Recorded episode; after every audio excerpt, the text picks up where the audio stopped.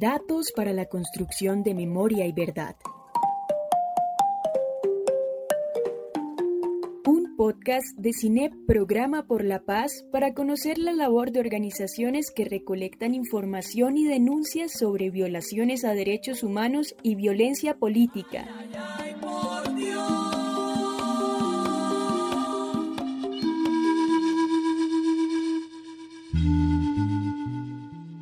Fundación Territorios por Vida Digna.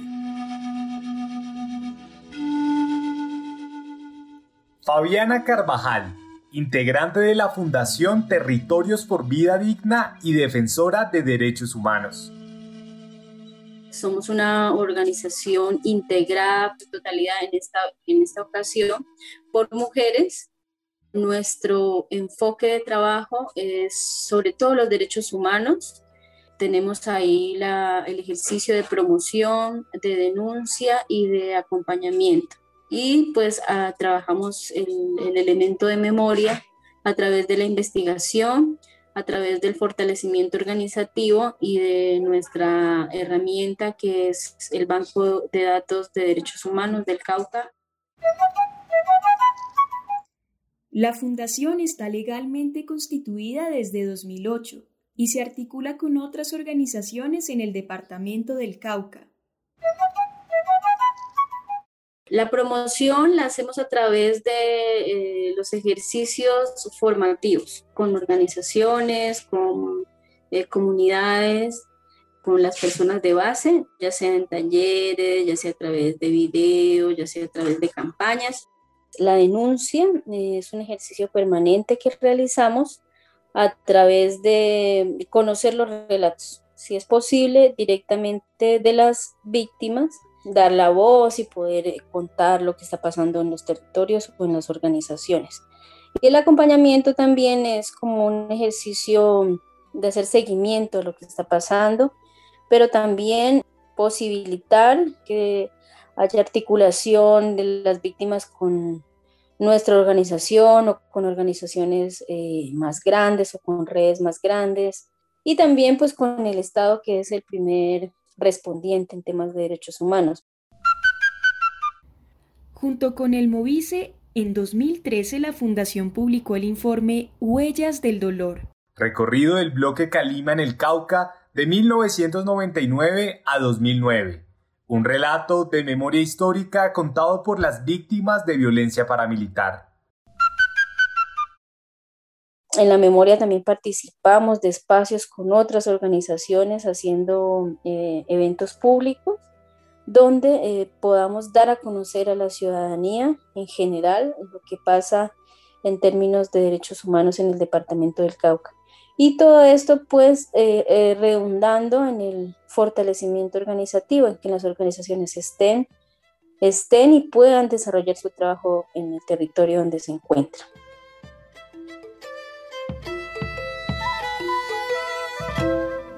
De orgullo se llena mi alma, siento alegría por dentro. Cuando recuerdo mi origen, la tierra de donde vengo. Se siente un olor a campo, se siente un sabor a pueblo, que revive en mi memoria historias de los abuelos. Contexto de derechos humanos en el departamento del Cauca. Todos los días creo que se escuchan noticias desgarradoras, ¿no? Pues en materia de derechos humanos. Y en todas esas, el Cauca está en los primeros lugares, sino en el primer lugar. Hay un, incremento de la violencia política, eh, sobre todo en el tema de derechos humanos y violencia político-social. Eh, consultaba precisamente la herramienta del el banco de datos en el cual nos articulamos a nivel nacional y veía con preocupación un registro de más de 800 casos de violencia política entre violaciones de derechos humanos. Eh, por ejemplo, en el 2019 registramos 213 eh, casos de violencia político-social y, y, el año 2020 vimos con preocupación la aparición de nuevo de un gran número de masacres Según los registros de Indepaz, en 2020 hubo 14 masacres en el Cauca, el segundo departamento con mayor número de masacres. Vemos, por ejemplo, con preocupación que se incrementó ostensiblemente la violencia en el norte del Cauca, municipios como Caloto, Corinto, Santander, Toribío, Buenos Aires, Suárez, son municipios donde hay una presencia organizativa muy fuerte de comunidades indígenas, campesinas y afros. En el occidente, eh, municipios como el Tambo, Morales, por ejemplo, eh, es un corredor muy importante, pero también es un corredor que sufre la marginación pues, del Estado, ¿no? Sobre todo eso, es un territorio donde no hay vías terrestres, donde no hay, por ejemplo, vías, la vía al mar, pero donde paradójicamente se proyecta mandar cuatro batallones este año permanentes. Y son las zonas donde más se ha presentado violencia. En este corredor está ubicado el municipio de Argelia, punto estratégico para el control del narcotráfico en la zona y la extracción de minerales como el oro.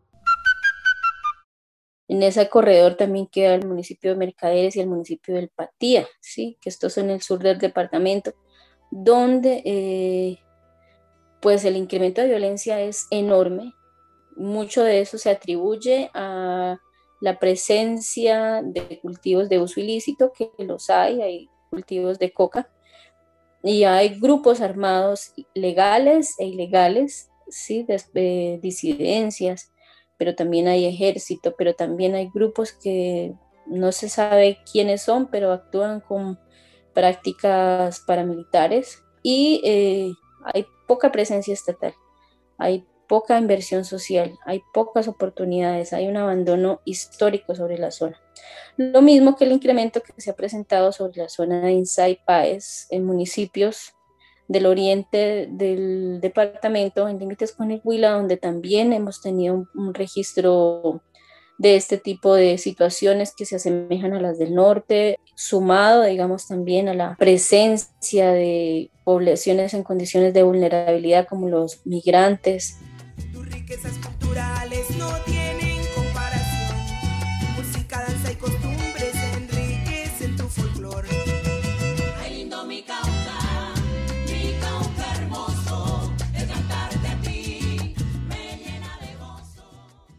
Eh, sin embargo, eh, el Cauca se caracteriza por tener, además de esas situaciones, un tejido social muy fuerte, unas organizaciones sociales históricas, eh, propositivas, que mantienen sus prácticas comunitarias, identitarias, unas prácticas económicas diferentes para hacerle frente a la situación. Somos un departamento con un amplísimo nivel rural, entonces hemos conservado, digamos, esas tradiciones organizativas que han permitido enfrentar estas situaciones con la mayor dignidad posible.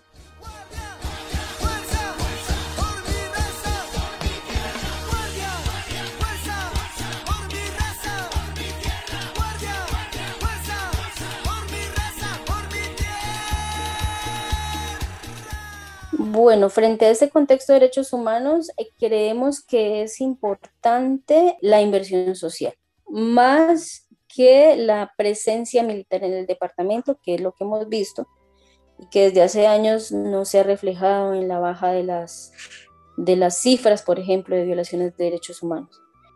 Creemos que es importante hacer una mm, efectiva eh, implementación de los acuerdos de paz también, que se reconozca el, el esfuerzo que hacen las organizaciones, se las promueva y se las defienda en vez de estigmatizarlas eh, para que éstas puedan seguir haciendo su trabajo, que se garantice que las organizaciones puedan estar en los territorios, que no se amenacen las organizaciones, que se investigue, que haya sanciones para los responsables de amenazas, de atentados, de crímenes, depurar también el sistema judicial para que pueda ser efectivo y, responda a las necesidades de las personas, a las necesidades de un contexto de derechos humanos completamente agresivo eh, y un Estado mucho más cercano, ¿sí? Que fortalezca las comunidades, que fortalezca las organizaciones y que converse con las organizaciones, más no que las intervenga de manera vertical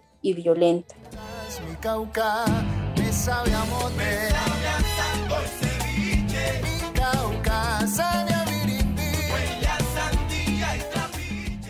Agradecemos a Carlos Rivas y a la agrupación Dejando Huellas por su música, a Andrés Balaguera por su locución y a Fabiana Carvajal, integrante de la Fundación Territorios por Vida Digna.